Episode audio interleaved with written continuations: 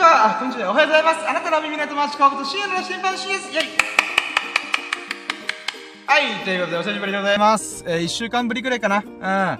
うん。で、えーっと、待ってよ。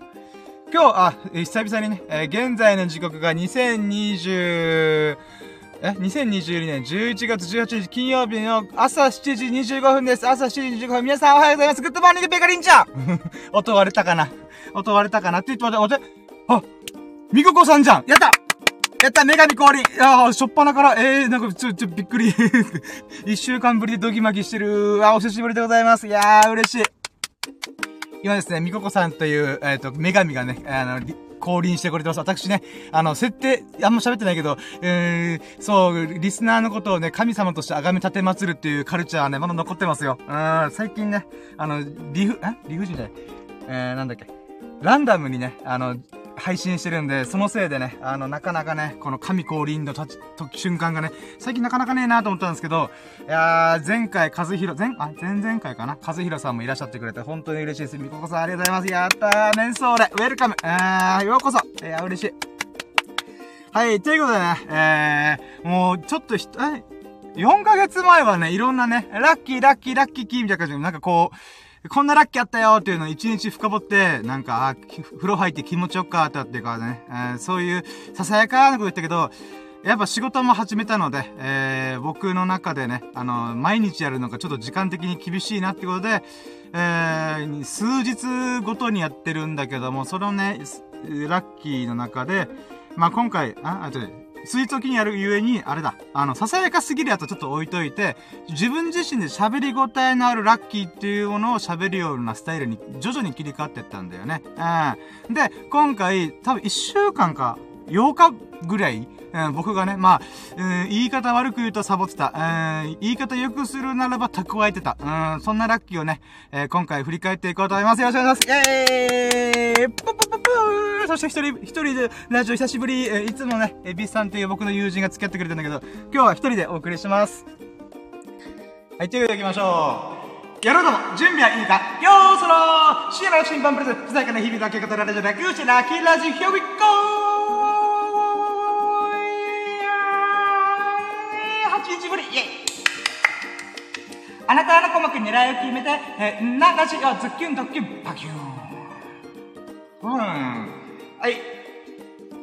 はい、ということで始まりました。イェイイェイイェイイェイ。ということで、早速ね、えーこの1週間ぐらいのラッキーをね、メモにまとめてるので、ちょっとそれを振り返りがてら、えー、お送りしようと思います。いや、でもね、ほんと、みここさんが来てくれてめちゃくちゃ嬉しいわ。あの、そして、あの、しばらくね、あの、この、神降臨の瞬間がなかったから、私すげえドギマギしてる。うーん、いや、ありがたい。本当に嬉しい。うん。はい、ということで、えー、待って、あ、今 YouTube 再生しようとした。危ない危ない。えー、待って、あ、ちょっと待ってよ。えー、これか。今、ん？あ、オッケーオッケー。はい、じゃあメモ見ながら行きましょう。えーと、一週間前でいつ、いつからやってなかったんだっけな？前回の246回目。あ、そっか。えー、が、そうね、一週間前だから、この、ここからか。オッケー、あ、そうか。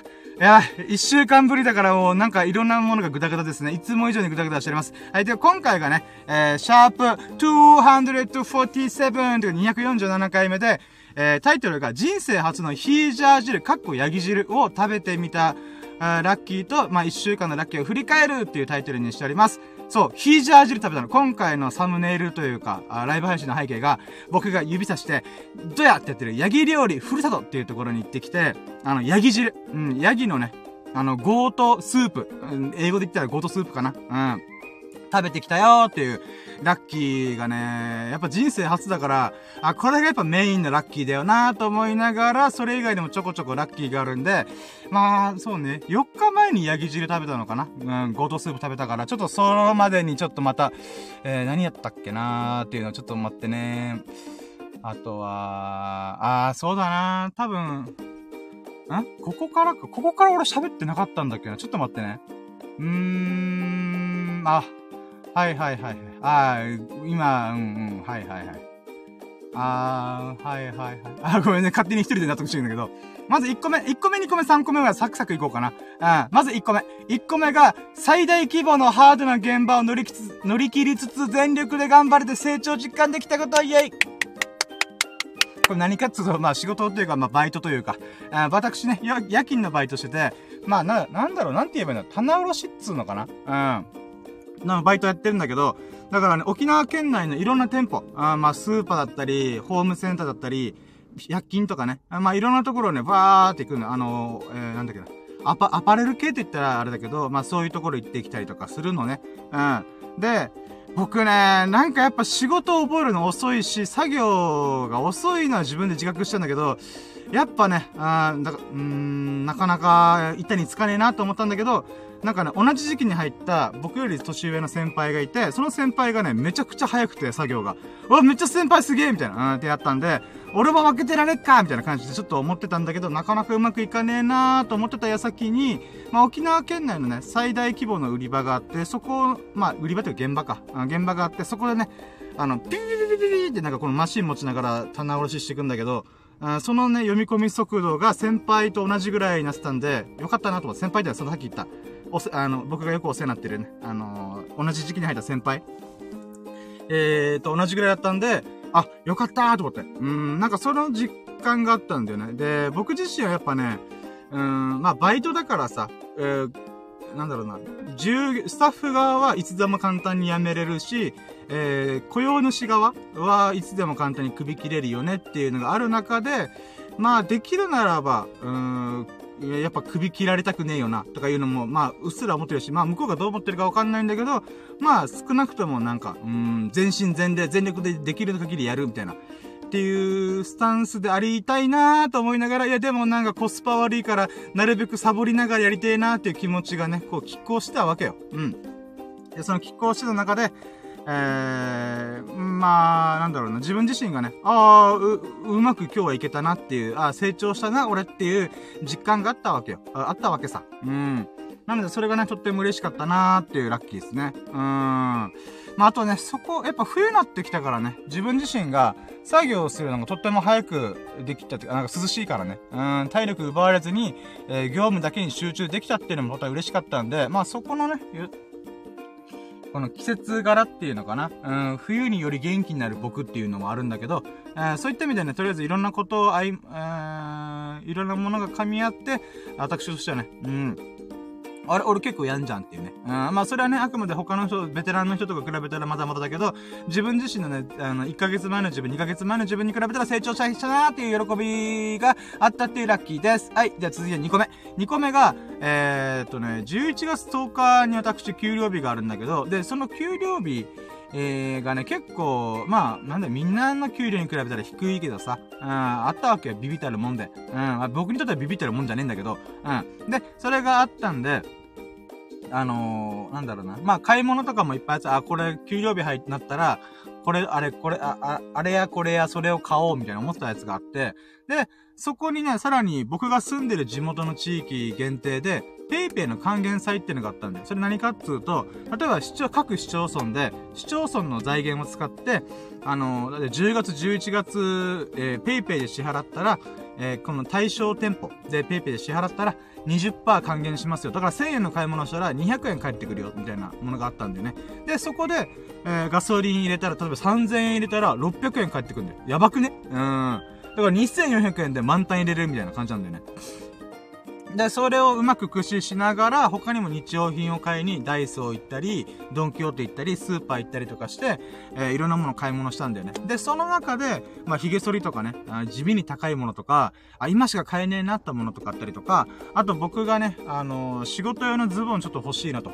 僕が着てるズボンがね、なんか地味に暑いなと思って、この動くからさ、もうちょっとこの軽装っていうのかな、あのー、風をよく通す涼しいタイプのやつを買おうと思って、まあ、三栄っていうね、沖縄のスーパー行って、スーパーっていうかデパートっていうかな、行ってきて、そのズボンを買ったんだよね。うん、で、まあ、いろいろね、あの、僕にとってはね、まあ結局買ったのは2000円のズボンなんだけど、それがすごい高いわけよ。うわ、2000円出すのがこれにとか思いながら、うん、選んだやつなんだよね。で、その選んだズボンを実際この前ね、仕事の時に使ってみたんだけど、全然違った。めちゃくちゃ涼しかった。うん、だから接触冷感とか、えー、なんで、ストレッチ素材出てきてるとか、ちょっとね、いろんな機能が入ってるものをあえて選んだんだけど、あ実際これすげえ使いやすいし、動きやすい、よかった、買ってっていうね、満足もあったんで、まあ2個目のラッキーが、えー、まあ、ペイペイの還元祭でうまく、えー、お金をくやりくりしながら、えー、自分の欲しいものとか、えー、必要なもの、うん、消耗品とか日用品とかをドカッと買って、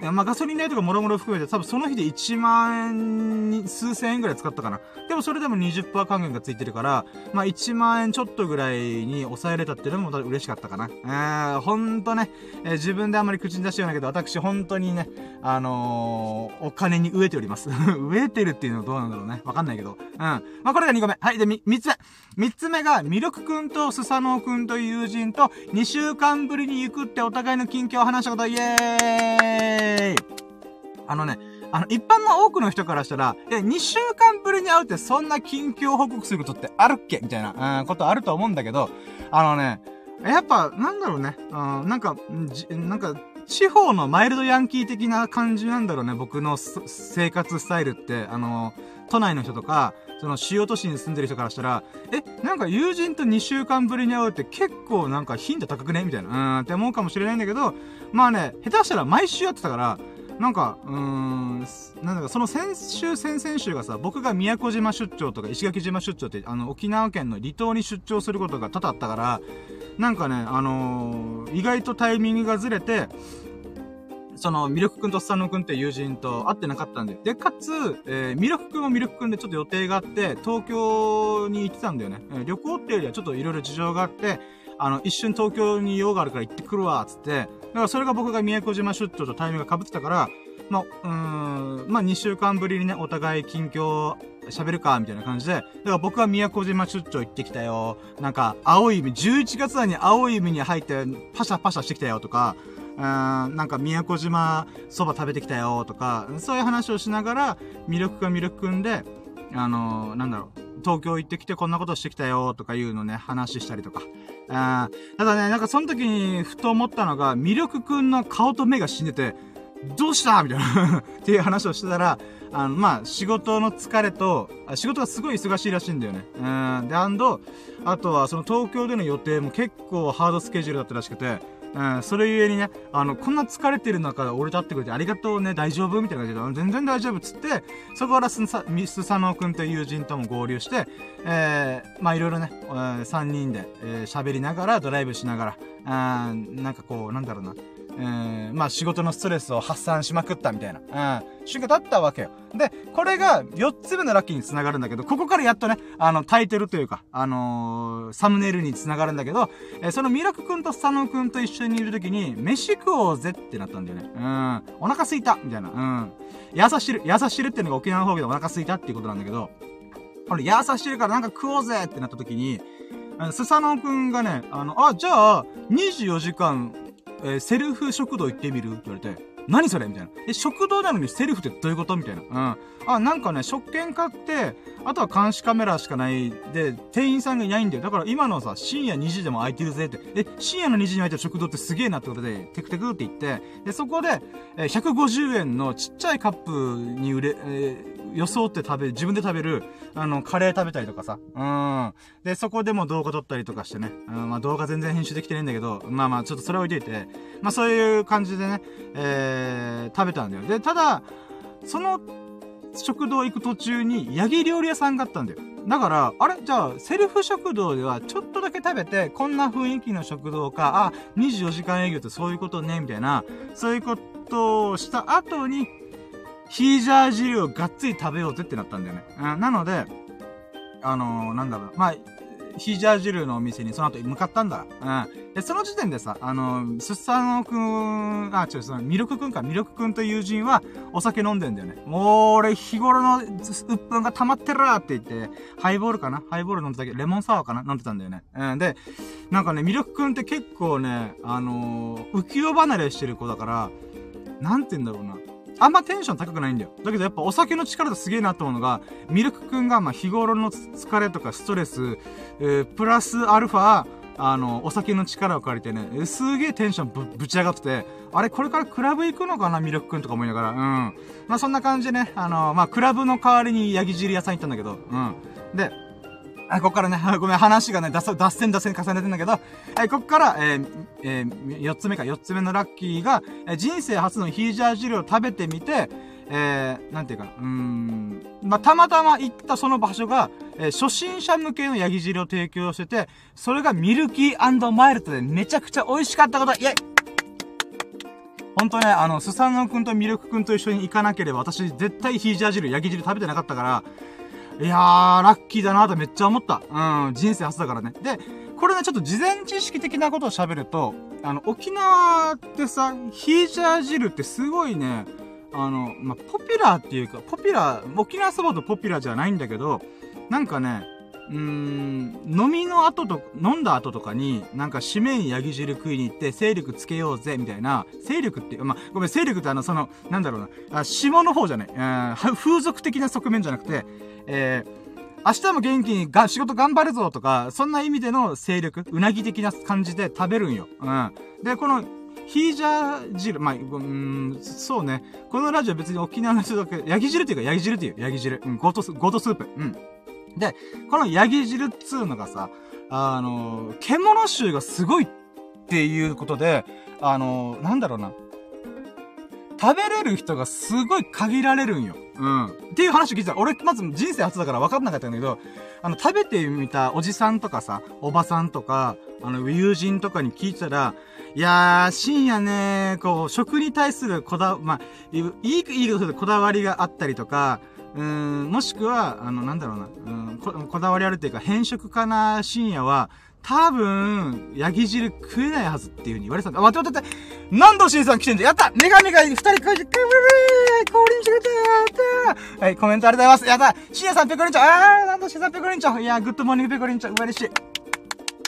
いや、メガニがね、ドンドンっていう風に日中降臨してくれた。嬉しい。みここさんも来てくれて、何度しんさんも来てくれて、はぁ、嬉しいな、たまんないね。はい、ということで、今ね、あの、人生初のヤギ汁、ヒージャー汁を食べてみたっていう話をしております。話がラッキーか。うん。で、まあ、だから僕ビビってたのね。あの、ヤギ汁っていうものが獣臭がすごいから、深夜食べれるかなみたいな。で、僕もさ、32年間沖縄で生まれ育って、ヤギ汁通ってこなかったんだよ。うん、不思議なもんで。うん。大体ね、30まで過ごしたら、何かしら飲みの席とか飯を食うときに、ヤギ汁通ってくるのが割と当たり前。絶対一回は誰か食って、どっかで食ってるよねっていうのが、なんか沖縄の常識っていうかね、うん、まあ、なんだろうな。うーん、まあ、食べてるよねって感じなの。うん。あ、また、何度してた？コメントでやってほしい。美味しさです、ヤギ そう、 goat soup 食べたのよね。うん。で、だから僕は32年越しに初めてのヤギ汁を食べてみると。んで、まずね、あの、その、今回行ったところ、ヤギ料理ふるさとっていうところなんだけど、まあ、地元のね、ヤギ料理屋さんってことで、前々から気にはなってたんだけど、行くタイミングがないなーと思ってた中で、まあ、スサノオくとミルクくんが、あ、セコだと行こうぜってことで、うん、まあ、行ってきたんだよね。で、まず入りましたと。で、まずオープンの時間がね、やっぱ特殊だなと思った。なんでかっていうと、夜の9時から朝の4時までオープンしてるっていう、すっごい、あの、居酒屋とか、バーとか、あの、お姉ちゃんがいるキャバクラとかスナックに行った帰りの、えー、お客さんがターゲットなんだよね。ヤギ汁のお店って。うん。まあ、別にランチやってるとこもあると思うんだけど、僕が行ったところは、あの、スナック街とかに近かったから、まあ、それゆえに、あのー、まあ、飲み会、飲み会帰りに、ちょっと最後にヤギ汁締めて食べるみたいな、えー、お店だ、なんだろうね。えー、なので、そこで、え僕らが行ったのがオープンして速攻行った。うん。あの、あ夜9時にオープンして、たまたまその夜9時ぐらいだったから、あ、入ってみようみたいな。まあ、行ったんだよね。で、えー、そこにはね、もうすごい、なんだろうな、うちなおばちゃんみたいな。ほんとね。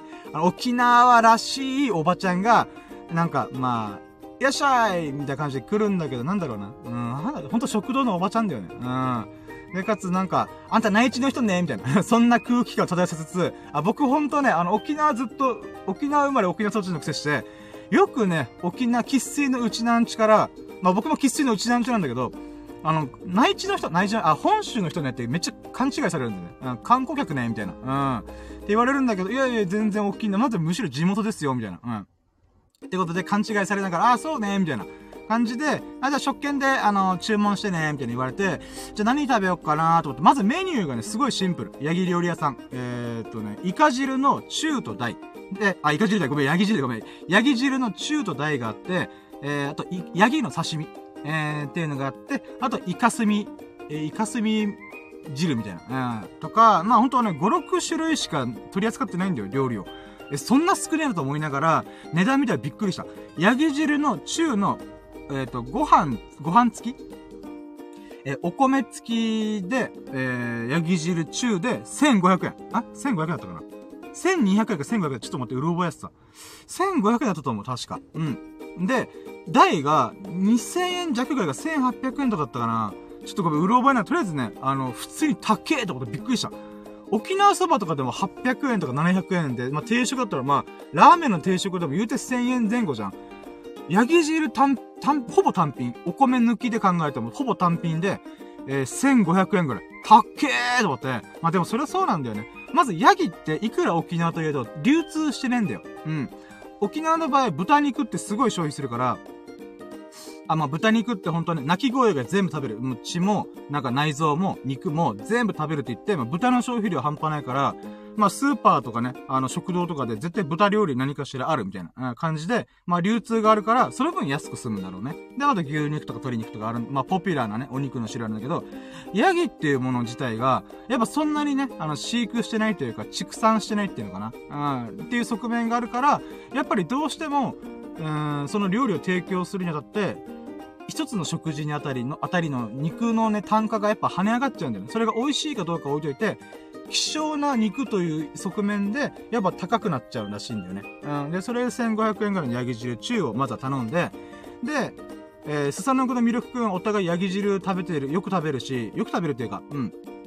ちょこちょこ食ってっから、えー、なんだろうな。じゃあ、久々、ちょこちょこ食ってるというより久々だから、ヤギ汁の台をミルクくんが頼んで、スサノオくんが、え、ヒーチャー汁ね、あの、よく現場の人とかと先輩とかよく食ってっから、え、じゃあ、ヤギの刺身食おうやっさ、みたいな感じで、あったんだよね。うん。で、まあ、そこからね、あの、まあ、注文して、で、ちょっと待って、ヤギ楽しみだね、みたいな。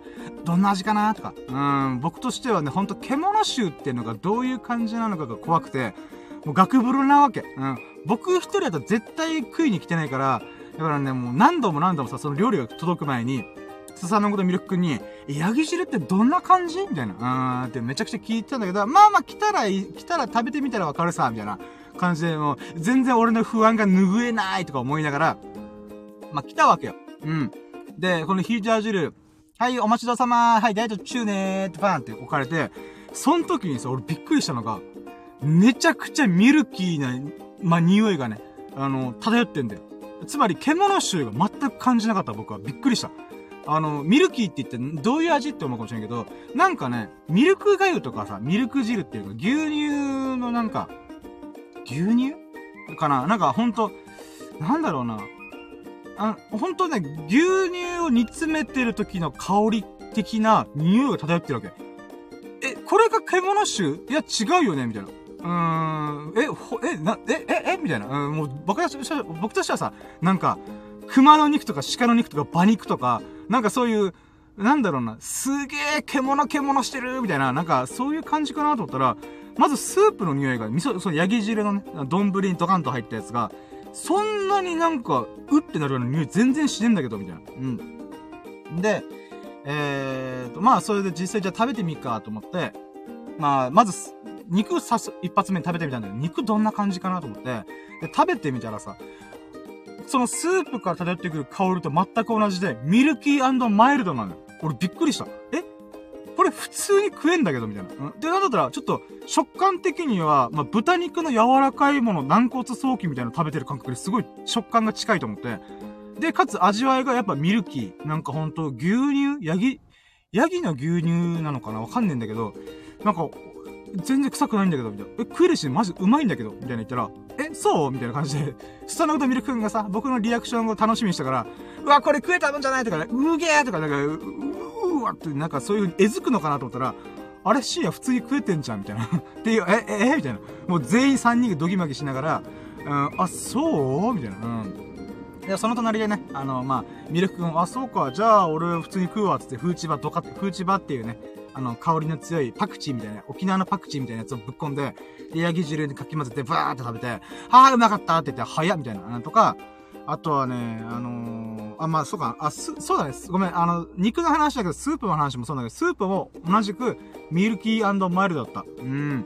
ほんとね、なんか、ヤギのお乳っていうのかな乳製品の何かを食べてる感じだった。うーん。で、えっ、ー、と、ミルク、あ、スサノくんか、スサノくんが、ヤギ刺しヤギのお肉の刺身、えー、を注文したから、あ、これも食べてさーってことで、食べてみたんだよね。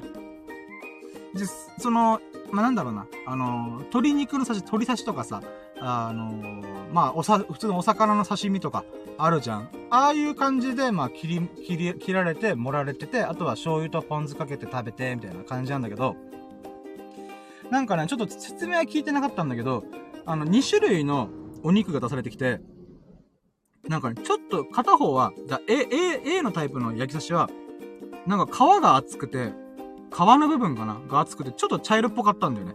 もちろん赤身の部分もあるんだけど、で、もう一個の部分が赤身がちょっと多めな部位っていうのかな。で、この2種類の刺身あるから、両方とも食べてみてさ、みたいな言われて、あ、じゃあ初めての焼き刺し食べまーすって食べてみて、まあ、これね、そのさっきヤギ汁でミルキーマイルドな味したとか言ったけど、刺身に関しては、なんだろうね。ちょっと噛みづらかった。噛み切りなかった。なんかね、コリコリした。そう。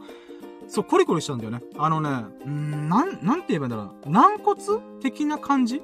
えー、なのかな？軟骨の唐揚げってあるじゃん。ああいう感じの歯応えの状態で、ヤギの刺身というか、肉も、肉を食べてる、みたいな、なんかそんな感じでございました。うーん。なのでね、まあ、焼き刺しに関しては、うまいとかまずいっていうよりは、なんかそういう食感を楽しむとか、うん、なんかそんな感じなのかなと思った。なのでね、もしね、ぜひ沖縄に来る際には、ヤギ汁、えー、ヒージャー汁、えー、まあ、 goat soup ね、うん、まあ、食べてみてもいいんじゃないかなと思った。で、まあ、今回食べて終わって、3人でいろいろ話してやったのが、このね、ヒージャー汁ってやっぱお店によって全然違うのと。で、今回行ったヤギ料理ふるさとっていうお店は、二人から見ても、友人の二人から見ても、すごい食べやすく処理されてる、えー、ヒージャー汁だったらしいんだよね。うん。だから、ここってほんと深夜今回人生初でヒージャー汁食べようとしたんだよね。だとしたらこのお店すごい良かったと思うよ。で、僕自身もそう思った。よかった最初にクロート好みのヒージャー汁提供されたら俺どうしようかなと思ってたから、あの、だから深夜がね、美味しくヒージャー汁食べれてよかったさみたいな、そんな感じで終わったんだよね。で、まあ、次ね、えー、もしヒージャー汁食べる機会があったら、もうちょいね、臭みがあるやつというか、獣臭が本当にすごいやつっていうのがあるらしいんで、それを食べてみたいなと思った。うん。だからね、なんか、えっ、ー、と、うるま市って沖縄県うるま市にある、ヤギと太陽のお店っていう、そのヤギ料理屋さんがあるらしいんで、そこもまたね、美味しいし、すごいよって話なんで、確かね、えー、ヤギの肉を使ったシチューだったかな？シチューとかカレーを取り扱ってるらしくて、そこもまたね、あの、焼肉食べれるんだったら、ぜひ挑戦してみて、みたいな。っていうのがあったんで、えー、僕自身もね、ちょっとまた怖いなと思いながらも、まあまあ、いつか行ってみてえなっていう感じで、えー、そのヤギ汁屋さん、ふるさとを出たかな。うーん。なのでね、この、なんだろうな。本当にすごい、クロート好みのヤギ汁を提供してるお店っていうのは、もうお店に入る前から、店内から香ってくる香りがすげえ獣臭があるらしいんだよ。あ、もうこれは苦手な人絶対入れないみたいな、お店もあるらしいんで、そこをね、ちょっとね、いつか行ってみたいなと思った。僕が今回食べたヒージャー汁、ヤギ汁っていうものが、えー、本当に初心者向けだったのか。それとも、あの、なんだろうな。それなりの普通の段階の、うん味わいのやつだったのかっていうのが、まだ他のね、店舗と比べてないんで、まあ次、そういう機会があったらね、えー、また、レビューというか、うん、こんな感じだったよ、みたいなことをね、おしゃべりできたらなとます。そうやって長かったけど、こんな感じあ こんな感じで次のラッキーに行くって、なんか 雑だね。ごめんね。うん。はい、続いて。続いては、えー、6個目か。6個目かな。えーと、その次の日なんだよ。あ、そう。これまだまだね、スサノグとミルクくんとのエピソード終わらないんだよ。どういうことかっていうと、僕らはさ、えー、夜の12時、いや待って、ごめん、ちょっと時系列おかしくてごめんだけど、あ夜の1時ぐらいに解散したんだ、そういえば。うん。ごめんごめん。なんかさっきちょっとちらっと俺2時ぐらいに行ったけどさって言ったけど違ったわ。全然違った。夜の1時ぐらいに解散したわけ。で、なんでかっていうと、あのー、スサノオくんがその次の日に、朝4時に、4時半出港の沖釣りに行ってくると。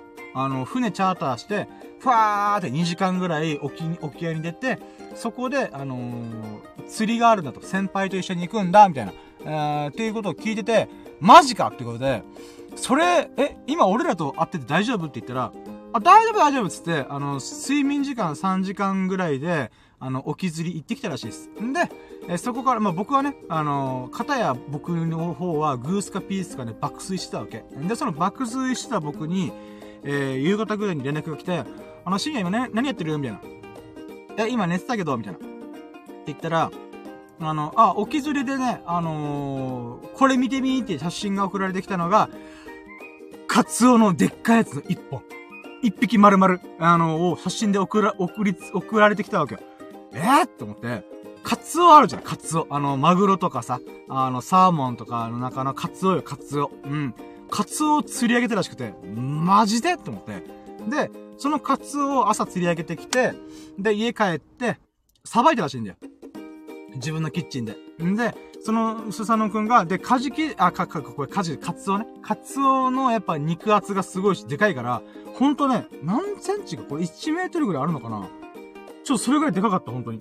んで、これやっぱ一人で、あ、あの、家で処理できないから、あの、もらってさ、ってことで、あのー、まあ、えー、6個目のラッキーが、スサノオくんから初の沖釣り。スサノオくんもね、人生初の沖釣り行ってきて、で、それこで釣り上げたカツオのお裾分けをいただいて、僕もね、その後、えー、仕事だったから、あ、じゃあ仕事前に食うわ、つって、えー、そのカツオをもらってすぐ刺身で食べたんだよね。それがめちゃくちゃ美味しかったっていうラッキー。うーん。マジ最高だった。びっくりした。カツオうまーと思った。うん。あのね、僕、あ、ほんとさっきちょろっと言ったけどさ、変色家なわけ。あの、ほんとね、好きなものだけ食べたいっていう欲望が強いから、あの、それをスサノオくんにさ、あの、指摘されて、じ、それ以外の食べようといろいろ努力はしてるんだけど、基本的には僕好きや言ったらチーズ牛丼ばっか食べるとか、あの、ポーク卵ばっか食べるとか、チャーハンばっか食べるとか、ほんとね、あの、語ってんだよね。で、寿司とかで言うのが、僕ほんとマグロとサーモンばっかしか食べないんだよ。うん。ほんと、まあ、子供かみたいな感じなんだけど、あのー、なんか釣りとかちょこちょこするんだけど、まあ、1年ぐらいし、1、年ぐらいしてないんだけど、あの、まあまあ、えー、その時ですらも、なかなかね、あのー、海産物とか海、え海産物とか食べてなかったんだよね。うん。なので、カツオもね、あの、食べれはするけど、そこまでで美味しいとは感じなかったんだけど、今回食べたその釣りたてのね、うん。朝釣り上げられて、夕方に、えー、もらって、で、速攻食べたんだけど、ほんとね、油が乗っててめちゃくちゃうまかった。で、新鮮ってこういうことかと思った。なんかカツオってさ、僕の中ですごい生臭いイメージがあったんだよ。なんだけど、釣りたてのカツオに関しては、全然ね、そんなこと、この生臭いなっていう匂い全然しなくて、普通に、あれ、マグロの食感にすごい近いし、味わいもマグロにちょっと近いって思うぐらい、あのね、美味しかった。びっくりした。あ、こいつは、そりゃ、有名な、なんていうの、あの、お魚なりますわな、と思うぐらいね、ちょっと感動した。あ、これが釣りたての、さっきまで、12時間前まで生きてた魚か、と思って、なんかそこをね、改めて感じた。びっくりした。なので、そういう機会をくれたスサノくん、本当にありがとう。めっちゃ美味しかった。で、ちょっと興味があったから、カツオの刺身ってどれくらいまで持つんだろうなーとかね、そういうのをちょっと調べてみたんだよね。で、かつ、スサノオくんからも一言あったのが、あの、カツオっていうのはすごい腐りやすいから、腐りやすいっていうか、えー、正確には生臭くなりやすいから、えー、早めに食べてなって言われてたんだよ。うん。だからほんとね、あのー、刺身で食べるんだとしたら、えー、1日2日でもう生臭くなるから、早めに食べて、で、食べきれなかった分は焼いて食べるとか、そんな感じでやらないとダメだ、えー、そんな感じでお願いねって言われたんだよ。え、そうなん？何がどう違うんだって。まあ僕の中でね、あの、気になったことはすぐググるっていう癖つけてるから、すぐ調べたんだよ。カツオが、なんでそんな腐りやすい、まあ生臭くなりやすいのかっていうのを調べてみたら、そのね、僕がカツオをね、うって思う、生臭いなって思う、えー、あの、なんで、理由が書かれたんだよ。カツオっていうのは、鉄分がめっちゃ多いらしいんだよ。うん。だから、こう、血中の中の、なんかヘモグロビンっていうのかな？その、鉄分、鉄分が多いから、この、釣り上げました、血抜きました、まだ血を出して、新鮮な状態で、出しました。とか、まあ、スーパーで冷蔵庫届けて、そこでさばいて、あの、パックに詰めて、はい、カツオの刺身ですとかいうのもあるんだけど、それってやっぱりね、あのー、常温の状態で、時間が経っちゃうと、その鉄分が酸化していくらしいんだよ。うん。この酸、空気中の酸素にやられて、えー、で、鉄がね、ちょっと錆びてく。えー、鉄の成分と酸素の成分がくっついちゃうんだよね。で、そうなった時に、そのカツオ特有の生臭い匂いが出てくるらしいんだわ。うん。へーと思って。だから、正確にはさ、あの、まあ、友人のスサノくんは、カツオは腐りやすいから、あの、早めに食べてなっていう感じで言われたんだけど、正確にはあれは腐ってるのじゃなくて、生臭くなりやすいらしいんだよね。だから食べれはするんだけど、あの、臭くて、あの、人によっては食べにくいっていう人もいるから、早めに食べた方がいい。もしくは火で炙ったりとか、叩きにして食べるとか、まあ、まあなんか、カツオのフライにするとか、まあそういう風にね、調理したら、その匂いが飛ぶから、あの、食べやすくなるよとか、そういう意味合いらしいんだよね。うん、なるほどなと思って、これまた勉強になった。うん、だからマグロとサーモンしか食べない僕が、カツオをね、友人が釣り上げてくれて、それを、あの、すぐ刺身で食べたら、まあ、油が乗せてめちゃくちゃうめえっていうのもびっくりしたし、全然生臭くないし、あのなんか、カツオ特有の香りも全然しないし、で、カツオの香りがし始めた時っていうのは、まあ、鉄分と、カツオがこの魚介類の中でもだいぶ鉄分が多いから、そことね、あの、酸素とガッチャンコ酸化しちゃって、生臭い匂いができる、出てくるっていうのもまたね、あの、新しい知識がね、私の中にインストールされてからズキューンと入ってきたから、ああ、そんな感じかーと思って。うん、なるほどね。俺が魚ってカツオがなかなか食べれなかった理由って、やっぱり、お寿司屋さんとか、あのー、まあ、刺身屋さん、あの、刺身っていうか、スーパーの刺身とかで感じたのは、鮮度が落ちてたからなんだろうね。どう、どう頑張ってもやっぱね、あの、漁港で釣り上げて、氷漬けにしても、そこから解凍して調理して、さばいてっていうことを経て、経ちゃうと、どうしても 鮮度が下がっちゃうから、僕の中で、うって思うような匂いがしたんだなとか。うーん。まあ、これまでほんといい学びにあったなっていうことで、うん。スサノオくん改めてありがとうあ、そうそうそう。そう、スサノオくんのラ、あ、待って、これまだあったよ。そうそう、この後10、10個目じゃねえ。えー、6、7個目今何個目だ ?7 個目かな？うん。で言うならば、その流れでね、スサノオくんがそのヒージャー汁食べたりとか、カツオのお裾分け？釣り上げたカツオのお裾分けとかを、えー、ね、してる中で、ポロッと僕に言ったのが、あのー、あ、深夜のラジオ、最近また聞き直してるよっていうことを言ってくれた。これが7個目のラッキー。やった、ありがとう。うーん、嬉しい。そう、スサノくんが仕事の最中にね、えー、ちょこちょこ、僕のラジオ聞き直してくれたらしくて、最近のやつから聞き直してるとかじゃなくて、あ自分が聞いてなかったやつから遡って、今210回目ぐらいまで聞いてるよって言って、マジかすげえなっていう、ちょっと嬉しかった。めちゃくちゃ嬉しかった。なので、スサノオくんまた改めてありがとう。うん。だからさ、210回目とかってもう僕にとって4ヶ月前とかの話だから、全然僕自身、え、210回目って何喋ったっけみたいな。っていう風に思うんだけど、あのー、だから、なんだろうな、5ヶ月前とか4ヶ月前の僕の日々のラッキーを、あの、またスサノくん聞き直してるんだなっていうのがね、あの、すごい不思議な感覚。うん、嬉しいし、あの、ありがたいなと思ってんだけど、あの、なんだろうな、自分のさ、発言、発、発信したことが、4ヶ月前のさ、自分ですらもう僕もさ、あの、こんな風にで、ラッキー、ラッキー、ラッキーキーとか言ってから、あの、日々ラッキーをわーって過ごしてると、あのね、うーん、一週間前のラッキーすらちょっとうる覚えなんだよ。うん、そんな中で数ヶ月前のラッキーとかだとなおさら覚えてないから、もちろんね、録音してるものとかメモに残してる箇条書きしてるやつとかを見れば、振り返れるんだけど、え、そうしないと逆に覚えてないぐらいのものだから、なんかね、不思議な感覚。なんかね、まあちょっとかっこいい言い方をするとさ、あの、時と空間を超えて、時と場所を超えて、僕の過去、過去っていうかな、うん、僕の分身がスサノオくんに、最近こんなことあったんだよねっていうの喋ってる感じ。うん。僕がもう一人いて、210回目の僕がいて、それがさ、音声でデータとして残ってるから、それをスサノオくんに聞かせてあげてる。いや、最近こんなことがあってさ、みたいなのを、なんかね、うん、数ヶ月前の僕がスサノオくんに向かって喋ってるみたいな、なんかね、謎の感覚。でも僕は別にスサノオくんと今面と向かって会って喋ってるわけでもねえし、みたいな、なんかね、自分が何人かいる感じがすごいした。うん。なんかね、すげえ不思議な感覚。なんか、まあ、YouTuber の人とかそうなんだろうなーとちょっと思った。うん。なんか数ヶ月前の企画とかの動画上げて、それが数ヶ月後にある視聴者の人が見て、これ面白いって言われた時に、あ、そうか、みたいな。今俺は目の前のなんか動画だったりとか企画とかを考えてる必死だけど、あありがとう、みたいな。だからね、うーん、ほんと自分がね、なんか、うん、分散化してる感じ、うん、僕の生きてる今この瞬間の時間って今この瞬間しかないわけじゃん。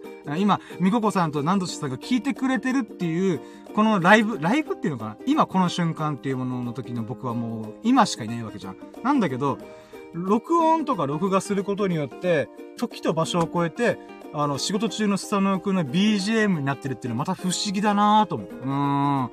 なんか、その感覚がね、あのー、ちょっと嬉しかったんだよね。もちろん僕のラジオ聞いてく、聞き直してくれてるってとっても嬉しいんだけど、もう一個あるのが、なんかね、うーん、なんだろう。楽してる？楽、楽してるって言い方変だけど、なんか、本当だったら、スサノーくんと会って時間を作って、えー、僕の今の時間を割かないといけなかったところを、代わりに、えー、スタンドウェーブの音声で、データがね、あの、僕の代わりに、あの、こんなことがあったんだよね、スサノーくん、みたいな感じで、なんか届けてくれてる？うーん、っていうのがね、すごい不思議な感覚。うん。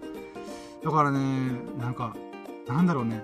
うーん、ドッペルゲンガーとか分身なんか、ナルト、最近ナルト読んでんだけど、あの、あ、漫画のね、少年ジャンプで連載してるナルトとっていう、ナルトという忍者、忍者漫画を読んでんだけど、そのさ、忍者漫画の主人公ナルトが、影分身の術、パパパパンっていう風に、この自分の分身作るんだよ。うん。で、その分身ってやっぱさ、少年漫画ならではの術なわけじゃん。忍者の術みたいな。分身の術みたいな感じでやってんだけど、あれこれって、なんだろう。今の僕らでもできんじゃんと思った。うん。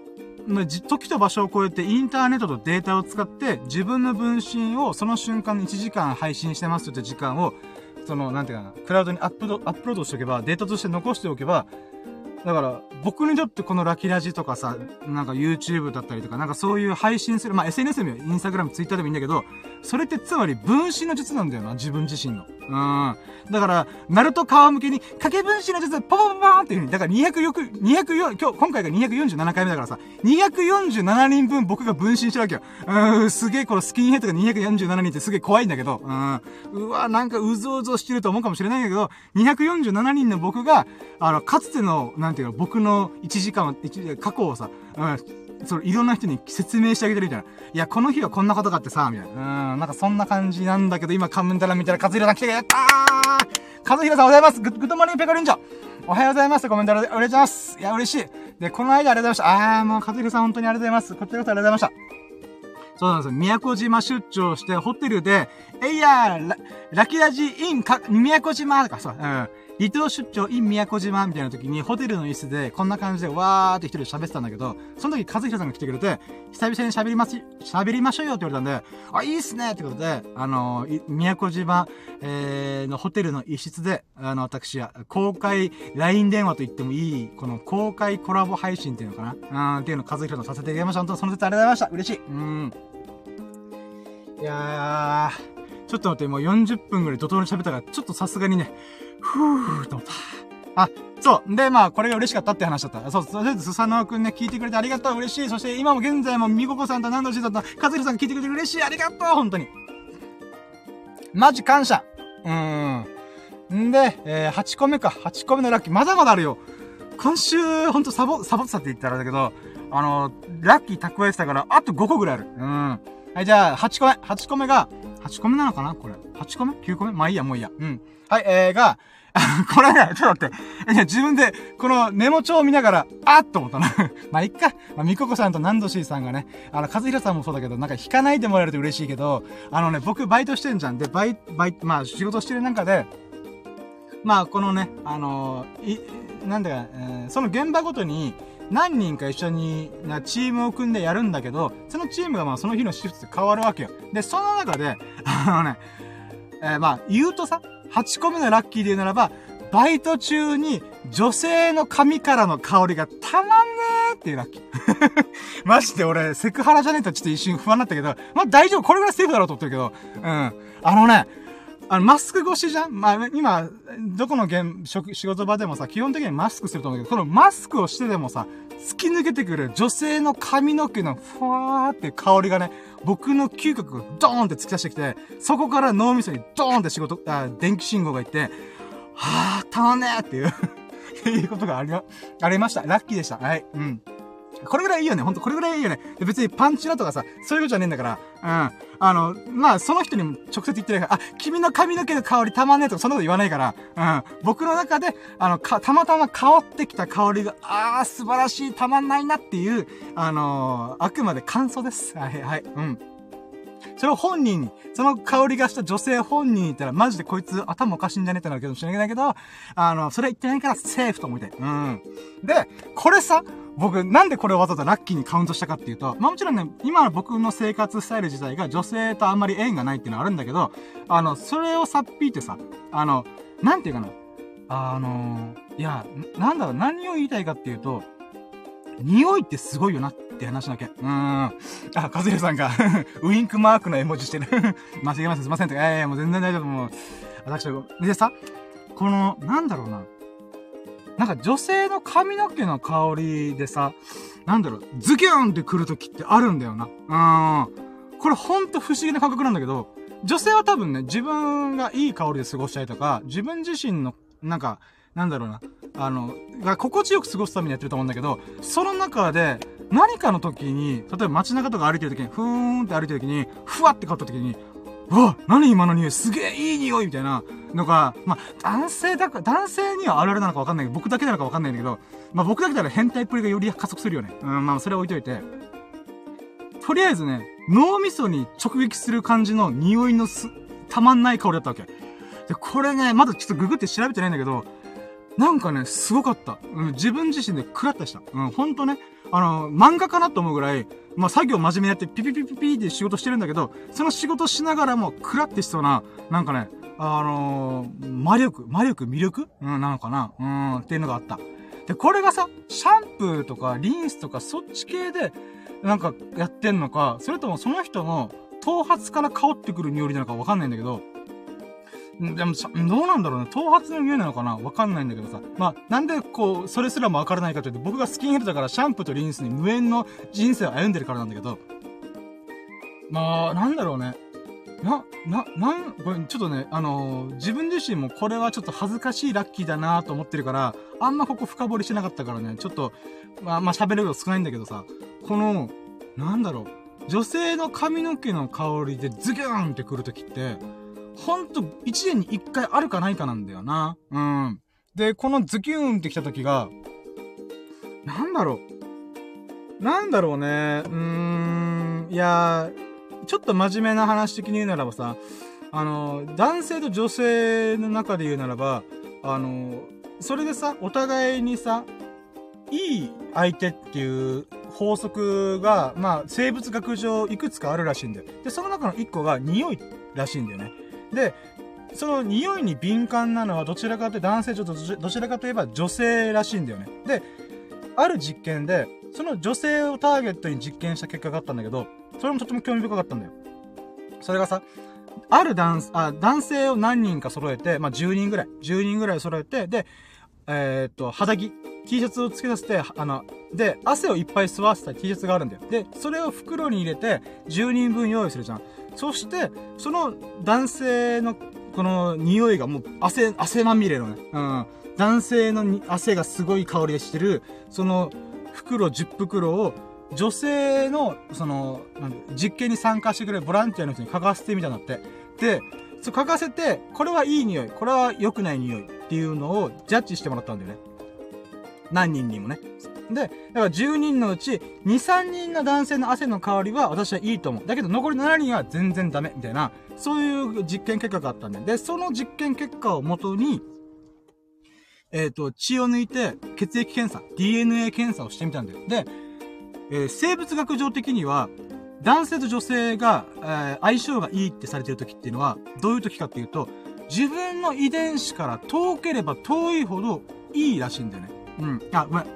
で、この実験結果もそれを指し示してたらしいんだよ。どういうことかっていうと、DNA をわーって調べたときに、その男性のサンプルと女性の、その、えー、感想を照らし合わせたときに、その男性 A と女性 A、B、C、D ってバーってあるじゃん。そしたら、男性 A と女性 A はめちゃくちゃ遺伝子上で言うならば、離れてる人らしいんだよ。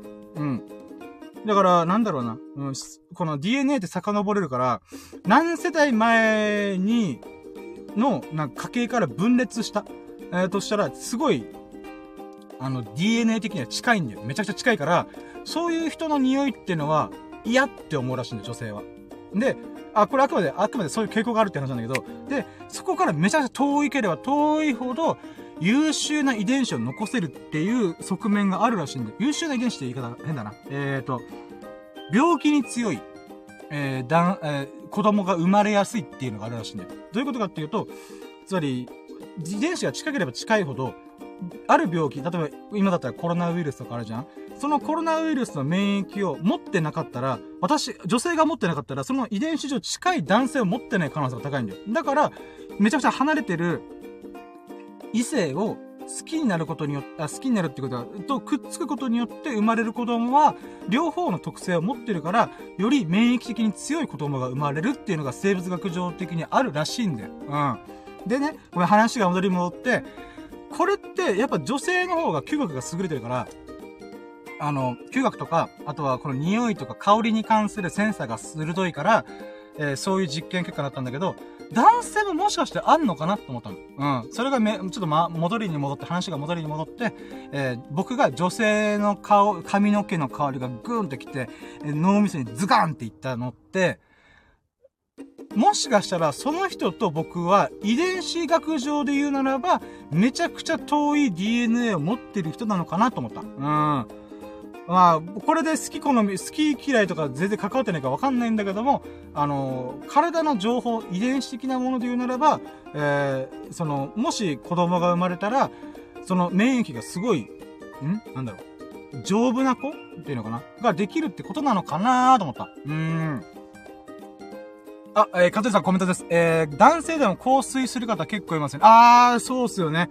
僕もね、いつか香水つけようと思いながら、なかなかそういうことしない男なんですけども、まあね、本当はね、身だしなみの一部としてやった方がいい。あ、でも今、和弘さんが言ったから、ちょっとね、思い出したんだけど、これで、あ、また新しいなんか仮説みたいなのがあって、まあ、それもね、ああくまで傾向とか仮説、仮の説なんだけど、そのね、男性と女性の遺伝子上の、その相性でいう時に、実は、あの、それが、なんか50年前とかと20年前、30年前の情報と比べ合うと、とっても面白いことが起きたらしいんだよ。それ何かっていうと、公衆衛生的なものが文明の発展によって引き上げられたから、みんながお風呂入っちゃったりとか、みんなが香水つけることによって、その匂いがばらつきすぎて、ばらつきは均一化？うん。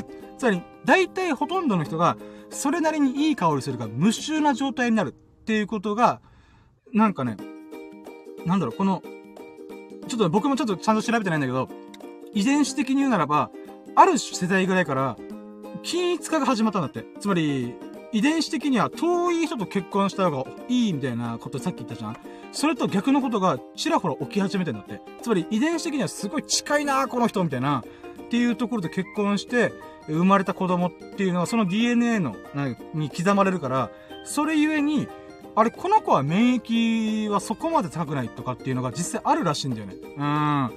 だからね、とっても興味深いなと思った。だから香水つけるとか、えー、お風呂によく入る。まあもちろんそれはすごいいいことだよね。だって、くせえなこいつっていうより全然マシだから、それはそれで、えー、社会的にはすごいいいんだけども、人類的な種を、種の存続的な側面で言うならば、あんまり良くないことが起きてるんじゃないっていうことを言ってる学者がいるらしいんだよ。なるほどなと思った。うん。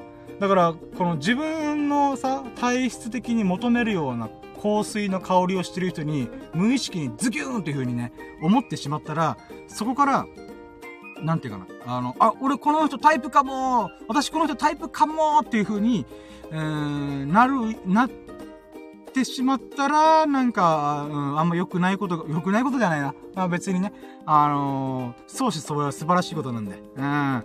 えー、まあ、免疫があんまり、なんていうかな、あの、強くない子供が生まれるだけの話なんで、別にね、えー、文明が発展してるし、なんていうか、そういう医学も発展してるんで、それに伴いね。うん。全然問題ないんじゃね？と思うんだけど、なんかそういう一つの、なんか仮説？意見みたいのが、なんかそういえばあったなーと思って。うん。っていうのが今、和弘さんのコメントを聞いて、あみたいな。うん。また脱線しちゃったよ、話が。っていう話で、とりあえず何が言いたかっていうと、えー、女性の髪の毛の香り最高っていう。うん。僕が持ってないから、僕が若ハゲだからっていうのもあるかもしれないけど、うん。あ、髪の毛の匂いってさ、いいんだなーっていうの思った。うん。はい、じゃあ続いて、続いて9個目かな ?9 個目のラッキーだったかな ?10 個目かな？もう覚えてない。うん。あ、これね。あの、これはね、もうちょっとすごい俗、俗物的な感じなんだけど、あの、フォートナイトという、あの、バトルロイヤルゲームがあるんだけど、そこで、えー、さっきの、ちょっとポロッと喋った、えー、渦巻きナルトっていう、まあ、漫画の主人公の、あの、コスチューム、スキンってナルトのキャラキャラクターを操作できるよっていうのが3000円で売ってたんで、それで即3000円ぶっ込んで購入しました。イェーイイエイなのかな？うん。まあね、僕、フォートナイトって基本的にゲームのそのプレイは無料だから、まあ、めちゃくちゃ楽しんでゲームしてんだよ。その、フォートナイト面白いっつって。うん。まあ、僕、まあ、きっかけで言うなら Web3.0 とかさ、Web3 とか、あのー、メタバースとか、まあ、仮想通貨とかね、そういう先の未来こうなるんじゃねえと頭の人が叫んでるんで、あ、じゃあその波にちょろっと乗っとこうと思って、まあ、世界、えー、トップクラスと言って、トップクラスか、トップクラスのバトルロイヤルゲーム、えー、ユーザー数でいれば、確か10億人だったかな。世界の人口の、あ、10億人だまあまあ、7分の1ぐらいが、えー、アカウント持ってる程度フォートナイトっていうものをちょこちょこやってんだわさ。うん。で、そのフォートナイトでちょこちょこね、ジャンプキャラクターのコラボするんだよ。例えばこの前はドラゴンボールとコラボした。マジか、すげえと思った。で、孫悟空とか出てきたりとか、で、今回ね、渦巻きナルトのコスチュームを、えー、売ってたんで、あ、買っちゃえと思って。んで、あの、なんだろうな。ある一部の人からしたら、え、ゲームに課金するって何それみたいな。うん。3000円課金するって何それそれでソフト買えないみたいなってなるんだけどさ。あの、まあ、僕なりの考え方があって、まあ、言い訳がましくなるかもしれない。ちょっと今喋らせてよ。うん。それで言うならばさ、基本的にはゲーム無料なわけよ。で、その無料なゲームを僕はなるべくね、お金を使わずに楽しむってことで、まあ、貧乏正義でやってるわけよ。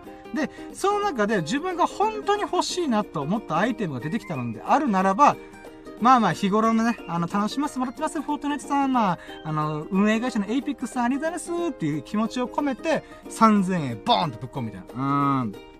まあそういったね、あのー、ことで今回、ナルトの、まあ言い訳っぽくなったけど、まあナルトのね、えー、キャラクターを購入しましたイェイ嬉しいね。うん。だからさ、なんか、うん、まあそれゆえに、最近またナルト見始めてんだよ。うん。いや、ナルト面白いなと思った。うん。螺旋岩とか、うん、なんだろうな、千鳥とか、なんかそういうね、サスケ、ナルトみたいな、なんかその感じがね、ああ、若いね、若いねって言っても僕もまだ32だからまだ若いつもりだけどさ、うん。なんかそういった意味でね、なんか昔僕はナルトをめちゃくちゃ読んでたから、だからワンピースナルト派どっちって言われたら僕ナルト派だったから、うん、そういった意味でもね、はあ、懐かしいなと思いながら、うん、チャクラ、くじ寄せの術とかなんかそんな感じでね、あ思いながら、あまあ、久々にナルトに触れる機会を、まあ、フォートナイトを通して得たんで、あラッキーと思って、うん、そういった喜びがありました。はい。続いて、えー、11個目かな今、もう数を数えてねえや。あ、そう、これね。えー、11個目、えー、タフマルジュニアっていう、えー、約1万1000円のカセットコンロがあるんだよ。で、僕最近キャンプにハマってるから、まあ、数ヶ月に1回のペースなんだけど、キャンプしてて、で、それで、えー、カセットコンロが欲しいなーと思って、どうにか手に入れた。でも1万1000円高えなーと思ったんだけども、アマゾンでね、安く売られてるの見つけて、えー、7500円ぐらいかな、8000円ぐらいやったんだけど、それをアマゾンのね、あの、使ってないポイントを、フル活用して、2500円で購入できましたイェイ嬉しいはい、これどういうことかっていうと、まあね、このタフマル、えジュニアっていうのがあるんだけど、あ、待って、カズラさんからコメント、あ、嬉しい。えーと、待って、では仕事に行ってきます。今日という日があなたにとっていい一日になり、ああ、いい一日になりますようにってコメントです。ありがとうございます。嬉しい。ハバナイスデーじゃないですか。嬉しい。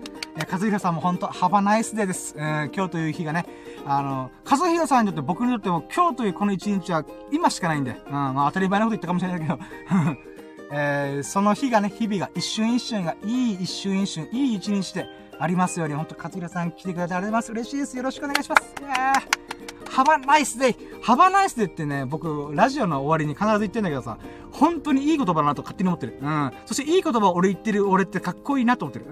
かっこいいっていうか、うそういう素敵な言葉を言ってる俺って素晴らしいなとも思ってる。結局自画自賛っていうね。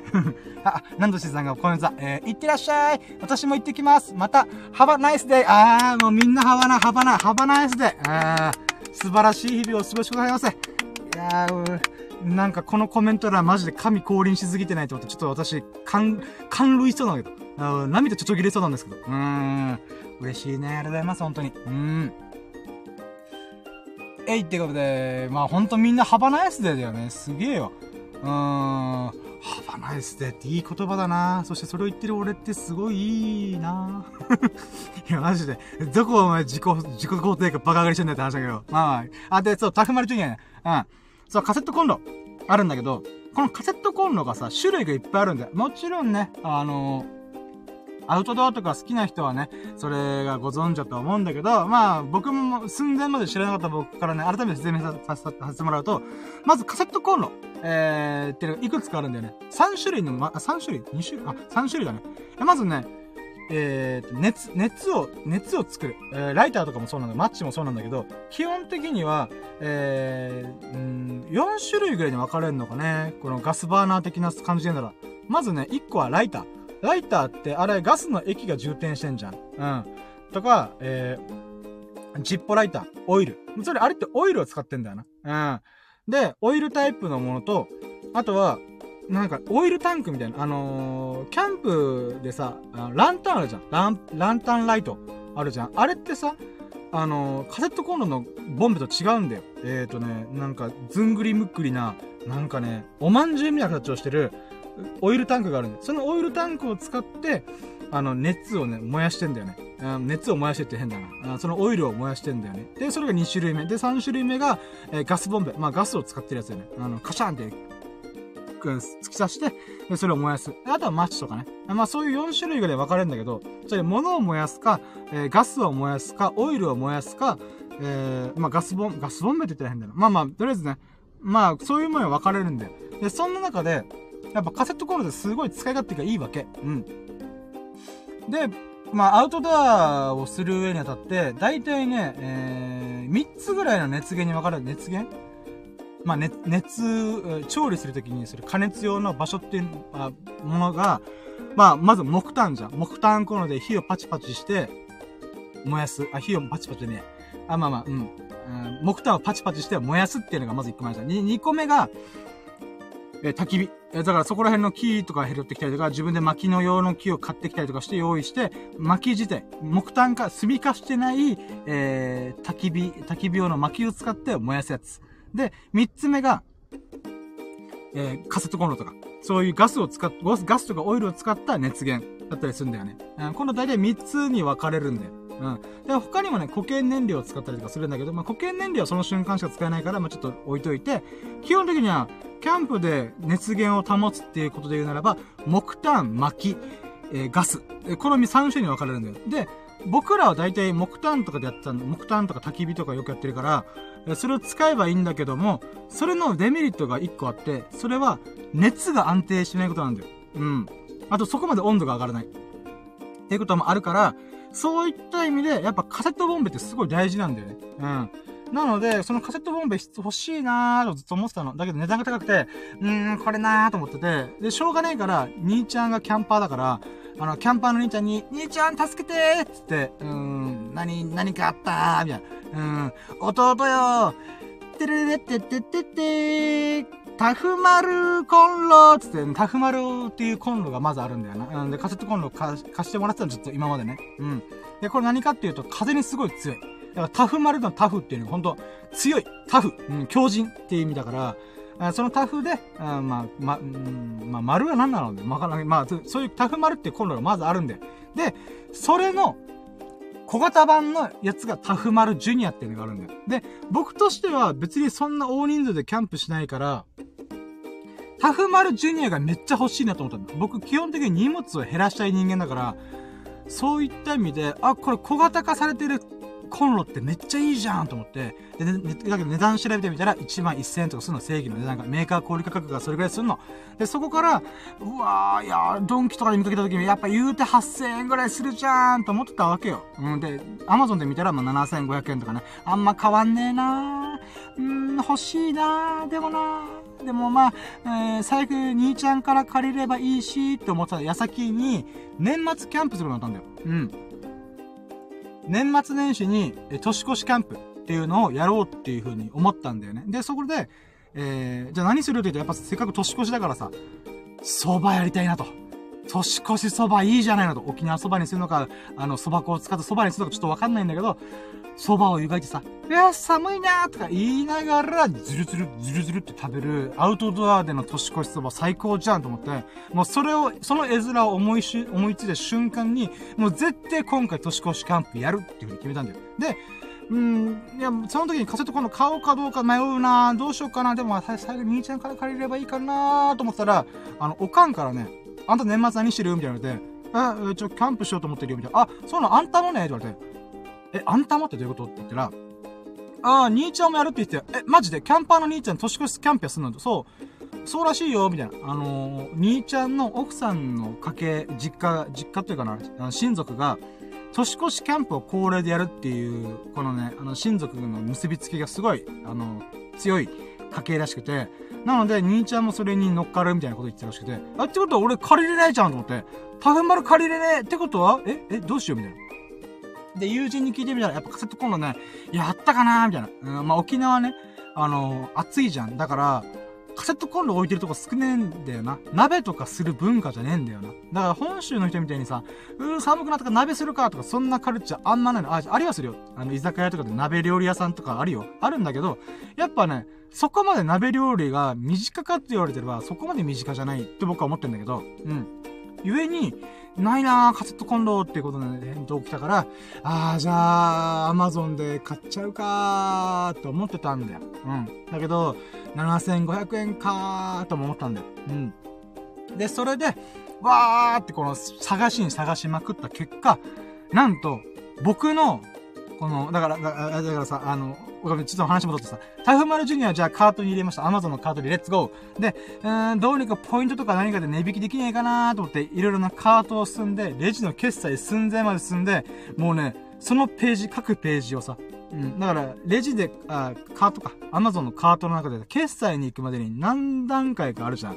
その何段階かあるページを、島の子に探して、なんかお得な情報ねえか、なんかお得な情報ねえかって調べまくってたんだよ。で、そしたら見つけたのが、なんかね、僕、あの、カード、クレジットカードが JCB なんだけど、その JCB と Amazon Japan が結構ね、蜜月な関係らしくて、それゆえに、えっ、ー、とね、このクレジットカードのポイントを使って値引きもできるよっていう風に書かれてたんだよね。マジで？と思って。で、それでいろいろ調べてみたら、僕のクレジットカードに溜まってるポイントが、約3000円分ぐらいあるらしい。3500円分ぐらい。え？え？え？マジで？と思って。だから7500円からまず3500円引かれました。やったぜ残り3000、4000円 ?4000 円か、4000円だみたいな。あ、合ってるよね。うん、合ってるさ。7500円から、円。うん。で、そこからさらに、アマゾンのポイントがね、僕、千何百ポイントぐらい溜まってたんだよ。うん。あのー、かつてね、Kindle の本買いまくって、えー、それのポイントが、あれ？溜まりまくってるみたいなことがあって、まあまあ、また今度欲しい本があったら、買おうやさーって置いてたポイントが、なんと千何ポイントか千何百ポイントだったから、え、これ合わせ合わせ、合わせ合わせしたらいくらなる？って思ってパッて見たら、2500円だった。あ、やばいと思って、もうこれ買うしかねえと思って、っていうことで、この、普段ずっとね、使ってなかった奥底にあったこのクレジットカードのポイントと、たまりにたまった Amazon ポイントを併用して、えー、配送料無料で、7500円のものが2500、約5000円引き、えー、で、購入できました。イェイほんとお得。うん。ということで、まあそういうものを変えたよっていうすごい嬉しいラッキーでございました。えー、ほんとね、タフマルジュニア。えー、まだ届いていないんだけど、その届いた瞬間にね、もう開封レビュー動画とかなんかそういうの撮りながら、うわやったぜっていう喜びを爆発する、えー、爆発する報告がね、できるんじゃないかなと思います。で、これをね、あの、あまりにも嬉しかったから、久々にね、ツイッターとかインスタグラムで、えー、これ買ったよ、みたいな。うん。っていうことをや、えー、インスタグラムでアップしたら、あの、久々の投稿に関わらず、あの、まあ、ハッシュタグつけまくったからなんだけど、あの、10いいねぐらいついたから、あ、マジでよかったーと思って。うん、タフマルジュニアやっぱパワーすげえなと思った。うん、やっぱみんなね、タフマルジュニア欲しいと思ってるか、は自分持ってるから、あの、同じように買おうと思ってる人が出てきたことが嬉しいのかね。えー、それゆえに、あの、いいねがついててちょっと嬉しかったっていうこと、サブラッキーもありました。うーん、嬉しい。うん。で、えー、その後、あと2個ね、あと2個のラッキー、12個目かな ?12 個目のラッキーは、えー、今日のラッキーで言うならば、えー、まとまった時間がやっとできたので、えー、サイバーパンクエッジランナーズっていうアニメを見れましたイェこれをね、全10話のうち6話、約半分ぐらいで見ました。うん。で、このね、サイバーパンクエッジランナーズっていうのは、ネットフリックス限定アニメなんだよ。うん。で、こ、これがね、まあちょっとアニメ通、ちょっとアニメ通なのかなわかんないけど、あまあ、なんていうか、有名なアニメ会社があって、アニメ制作会社があって、それがトリガーっていう。例えば、えー、天元突破グレン・ラガンとか、あとは、キル、キルラキルだったりとか、なんだけど、魔法少女、ウィッチワッチみたいな、なんかそ、ちょっとうろ覚えなんだけど、えー、そういうね、まあ何を言いたいかっていうと、とっても実力のある素晴らしいアニメスタジオがあるんだよ。で、そのトリガーっていうところが、ネットフリックス限定でアニメを作った10話作って、ドーンという風に配信したんだよね。で、これの存在僕全く知らなくて、で、9月ぐらいに公開されてたらしいんだけど、あのね、これほんとネットフリックスすげえなと思ったのが、このアニメがあまりにも素晴らしいってことで、あの、世界各国で放映してたんだけど、あ、日本の声優さんをアメリカ用とか、その、中国用とか、まあ、声優さんを変えながら吹き替えしてもらいながら、アニメをネットフリックスでバーンって出した瞬間に、その、いろんなランキングでトップをかさらってたらしいんだよ。マジでって思うぐらい、なんかね、もうみんなが熱狂したらしくて、うわーこのアニメマジやべえみたいな。なんで、もちろんテレビアニメではや、とかね、ではやってないから、テレビ系で放映してないから、ネットフリックスオンリーで世界的にこのアニメがやばいっていう風になってるらしいんだよ。で、僕それ知ったのがついこの間、11月入ってくる。だから、お、公開されて、数ヶ月のタイムラグで、あんまりアニメ界隈に詳しくない僕の耳にすら、ドーンと入ってくるぐらい、すげえアニメが出てると、ネットフリックスで、みたいな、っていうのがあったんでね。で、この、アニメの、こがもともと何か、何なのか、えー、このサイバーパンクっていう言葉が何なのかっていうと、もともとはゲームでサイバーパンク2077っていうのがあるんだよ。で、あの、まあ、バトルロイヤルゲームとかとはちょっと違って、なんだろう、アクションゲームになるのかな？僕はまだやってないからわかんないんだけど、その、えっ、ー、とね、オンラインアクションゲームみたいな、まあ、バイオハザード的な感じで、キャラクターを操作して、そのね、世界観を楽しむっていう感じなんだけど、で、それがもともと世界的に認知度がある流れで、アニメ化にこぎつけたらしいんだよ。で、それをトリガーがやるってことで、で、その中身が凄すぎるっっていうことでね、もうほんとすごい評価を得てるわけ。で、曲も素晴らしいわけ。で、このゲームをやったファンならば、えー、なんていうかな、そのサイバーパンクの舞台であるナイトシティっていうね、あの、バットマンでゴサムシティみたいな、この街があるわけ。その街で繰り広げられる吸ったもんだがゲームでもアニメでもあるんだけど、そのゲームファンからすると、このアニメがね、本当にこれサイバーパンク、好きなやつがアニメ作ってんだなって思うぐらい小ネタがいっぱいあるらしいんだよ。で、かつ、アニメだけ見た僕みたいなやつですら、めっちゃおもろいやんけ、これみたいな。この世界観たまんねえみたいな。うん。っていうのが交差して、えー、とってもすごい評価を得てるアニメなわけ。うん。で、まあ僕はね、その評価を聞きながら、一番最初は、このテーマ曲。なんかね、あの、anyway, anyway, ななななななみたいな。ごめん、ちょっと全然喋れねえわ。うん。まあそういうね、特殊な、特殊っていうか、すごいね、えー、情緒を揺さぶるような名曲があるわけ。その名曲を聴いて、なんやこの曲っていう風に思って、そこからサイバーパンクなんやそれっていう風に思ったから、少しずつね、深掘ってみたら、何このアニメやばいみたいな。で、せっかくだったら一気見したいなーと思って、まとまった時間どっかで作らなきゃな、20分アニメを、えー、10分、200分、え、やっぱりどこの時間使おうかなと思ってた矢先に、えー、今回、今日ね、えー、やっとそのまとまった時間作ったんで、えー、5話、6話か、6話ぐらいでバーって見てたの。と面白かった。すげえ面白かったし、ちょっとバイオレンス表現があるから、もう簡単に人が死んでくの。キャラクター死んでいくの。うん。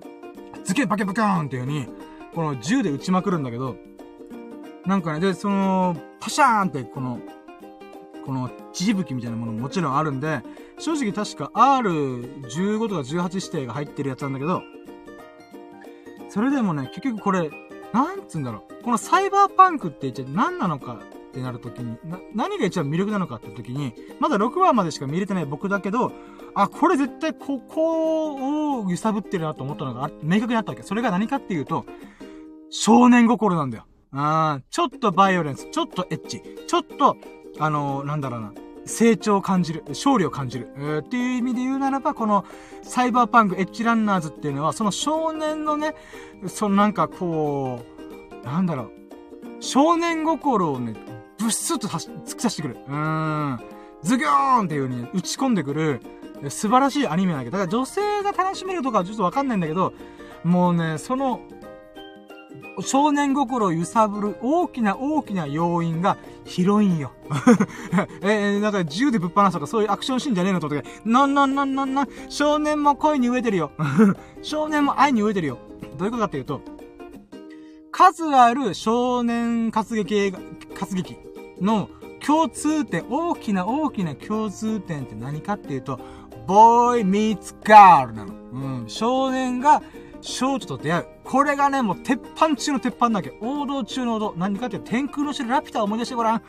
パズーという主人公がシートという少女に出会ってから物語が始まるからね。うん。そのフォーマットはもう永遠に永久不滅なわけ。うん。まあ、エウレカセブンってやつとか、え、あの、エヴァンゲリオンとかもね、そうだよね。うん、boy meets girl。えー、ほんとね。えー、少年は書道と出会って成長するわけよ。うん。書道、成長する？まあまあ、うん。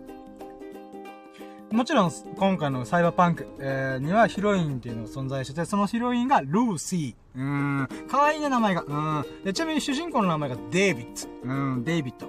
デイビッドとルーシーの、えー、吸ったもんだを繰り広げてる、うん、ことなんだけど、なんかね、あのー、これさ、ちょっとね、あの、僕、中田敦彦さんのオンラインサロン入ってるから、ちょっとね、ちょっとだけ、なんかね、それに近しいことをちょっと思ってたことを言語化しながら、ちょっとその言葉借りたんだけど、あのー、以前ね、中田さんの授業で、ベルバラベルサイユのバラの授業をしたんだよ。で、そのベルバラの授業の中で、えー、なんていうかな、あのー、女性は何を求めて男性は何を求めてるっていうのを、パッて言うんだよ。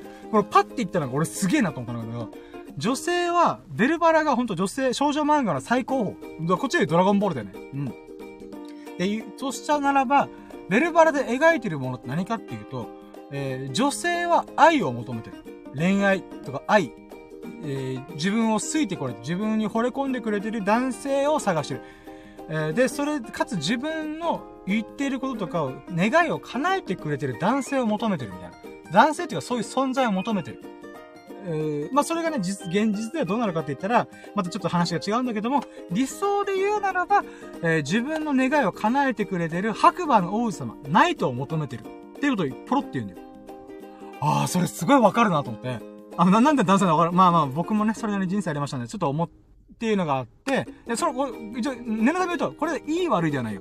あくまでそういう理想が、えー、男性女性にぶち込まれてるって話だから。で、男性じゃ何かっていうと、少年漫画なんだよな。ジャンプなんだよね。わかりやすく言うと。友情、努力、勝利って、この3、3つがジャンプ漫画ですみたいなこと言ってるけど、のんのんのん、違う違う違う。一番男の子が、男性が求めて何かっていうと、勝利なんだよ。ビクトリー。うん、ウィナー。この、勝つということが、男性はすごい求めてる。うん。まあ、最近異世界転生系とか、まあ、いろんなものがありますけども、結局男性、うわーってもう何かっていうと、勝つことなんだよ。それはもう圧倒的不利な状況から、成り上がってやるとか、勝ち上がってやるっていう、このね、逆転劇、ジャイアントキリング。うん。そこに、すごい血湧きにこどるわけよ。うん。だから男、女性が、ああ、白馬の王子様と出会いたいっていう、もう、ピュアな情熱、欲望がある中で男性は、ああ、勝ち上がりたいみたいな、な、成り上がりたいみたいなものが、やっぱ根源的にあるんだと思う。もちろんそれは個人差あれど、あくまでそういう傾向があると。で、そういった中で、まあ、この、勝つっていうものがあるって言ったんだよね。で、そこの部分で言うならば、この、えー、今回見たサイバーパンクエッジランナーズも、あの、まあ、貧乏で、母子家庭で、かつ、いろんな滞納金がある中で、支払いに困窮してる中で、えー、孤立無縁、うん、いろんな、えー、自分の肉親とかも死んじゃって、えー、自分でどうにかするしかないっていう、すごいやさぐれ寸前の、えー、主人公、男の子がいて、で、その男の子が裏稼業、傭兵業みたいなことをやることによってお金を稼ぎまくる。稼ぎ、稼ぎたいっていう、うん、っていうかん、ストーリーなんだよね。で、その中で、えー、ボーイミーツガールなんだよな。うん。だからごめん、話も、あ、話もとって言うならば、男性あ、女性がさ、この恋愛とか愛を求めてることと同じように、男性も男性でやっぱ求めてるんだよ。異性に何をしてほしいかっていうと、まあもちろんそれはね、あの、なんだろ、その人の、なんか、タイプっていうものにも紐づいてはいるんだけども、結局何かっていうと、えー、その、悪なき勝利への渇望感でも、もがき苦しんでる、えー、男性、つまり自分だよね。自分を、支えてくれる、もしくは、ついてきてくれる女性を求めてんだわな。ああ、サポートをしてくれたらラッキーだよ。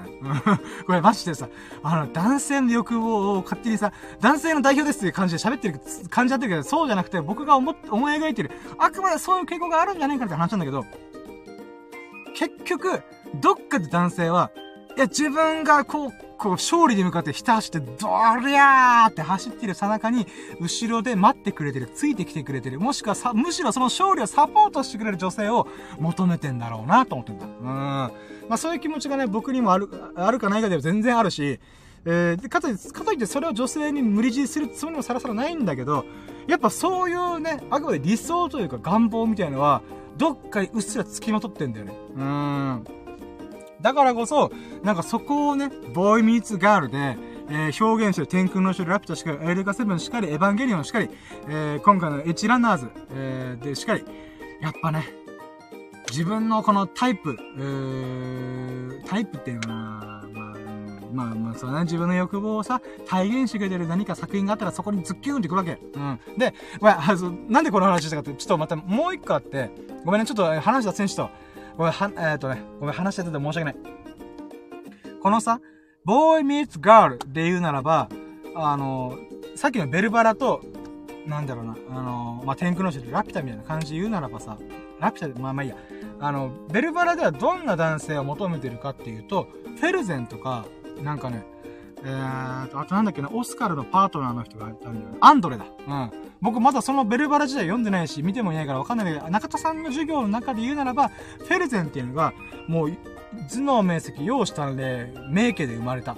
あほんとボンボンなわけ。で、ボンボンで、かつ、そんな能力も高いからゆえに、あの、なんだろうな、白馬の王子様みたいな感じで描かれてるらしいんだよね。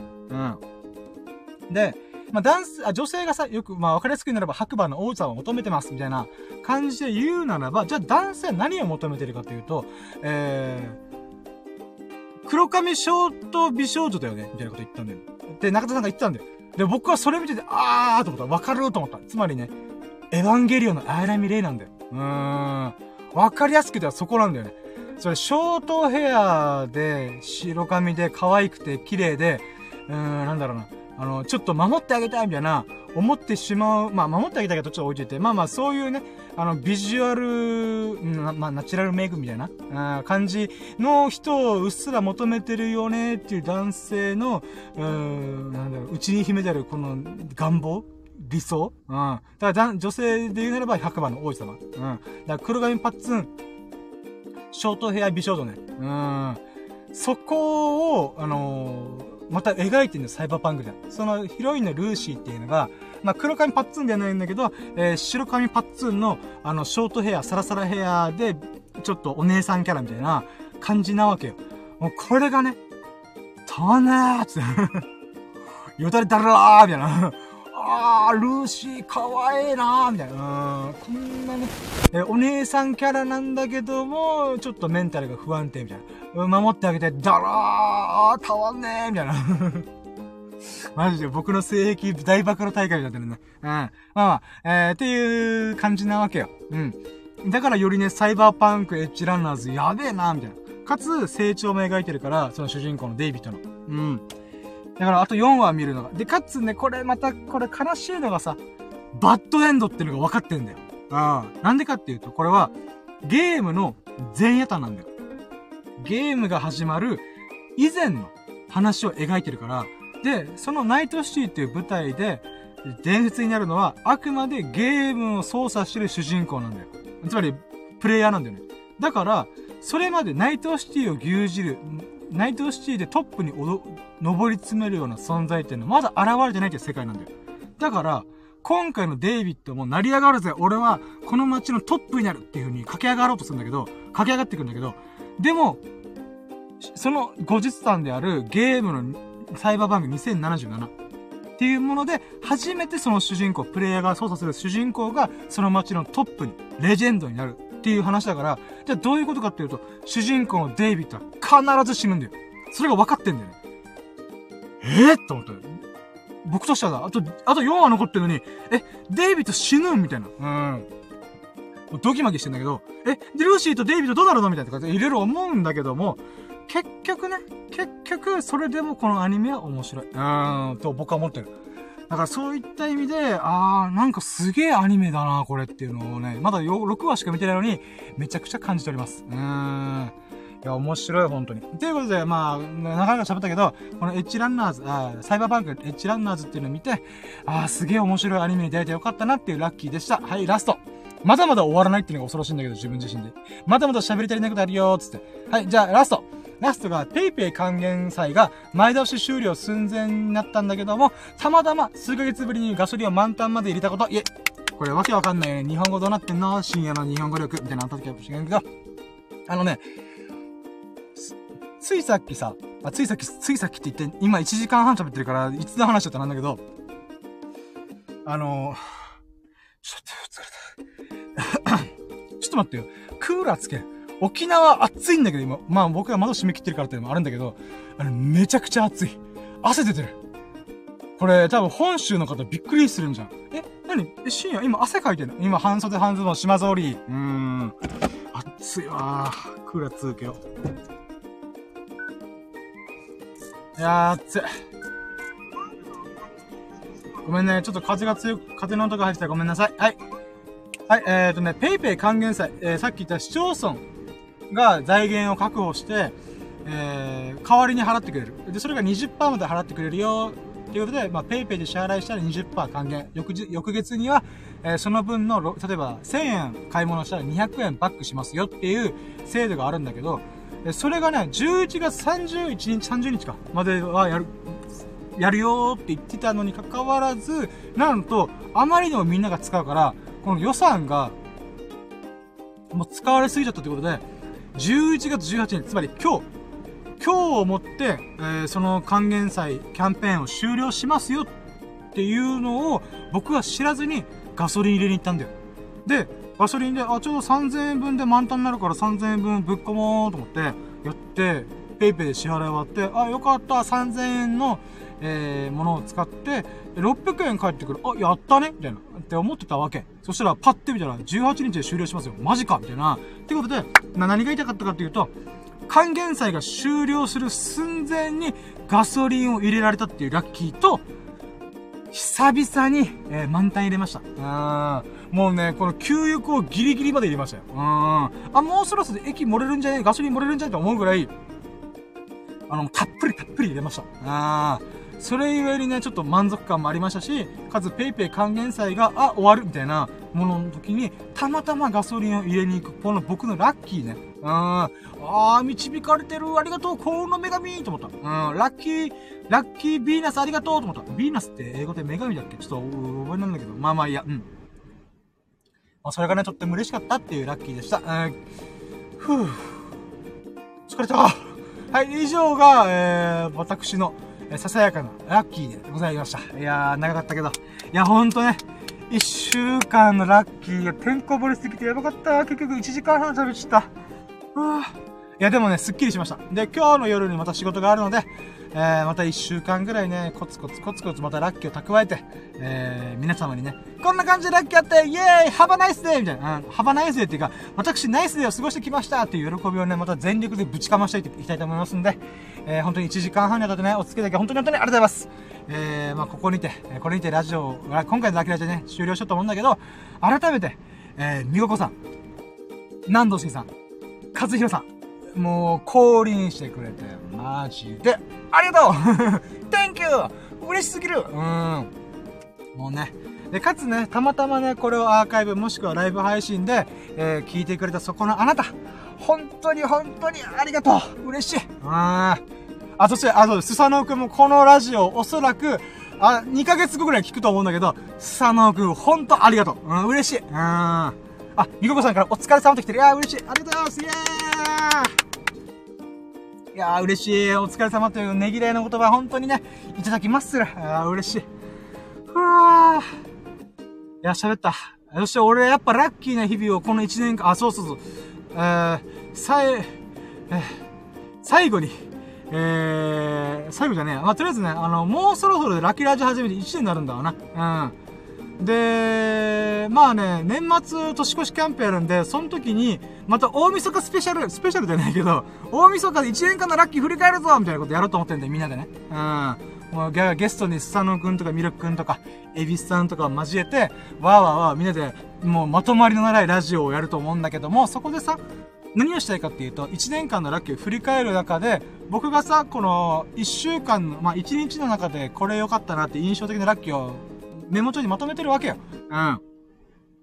それをね、振り返った時にさ、もう絶対俺はね、あ、この1年間マジでラッキーだったみたいな。んだろ、この1年間で一番ラッキーだったことってラッキーラジ始めたことね？みたいな、うん、って思うような、えー、日々と1年を過ごしたなってマジで思ってるわけ。あと1ヶ月半ぐらいだからさ、1年が終わるの。いや、だからさ、なんか、ほんとね、ボイスログだよなと思ってる。うーん。これちょっと、終わる間際でちょっと急にぶっ込んで喋ってるけどさ、いや、ほんとね、あのー、なんだろう。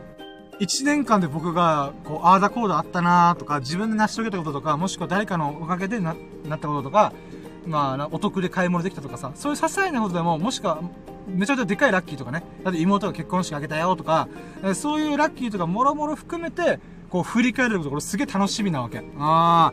だからね、あと1ヶ月半で、どれだけラッキー、とんでもねえラッキーをぶち込めるかっていうのまた僕のね、この挑戦する日々というか、なんだろうな。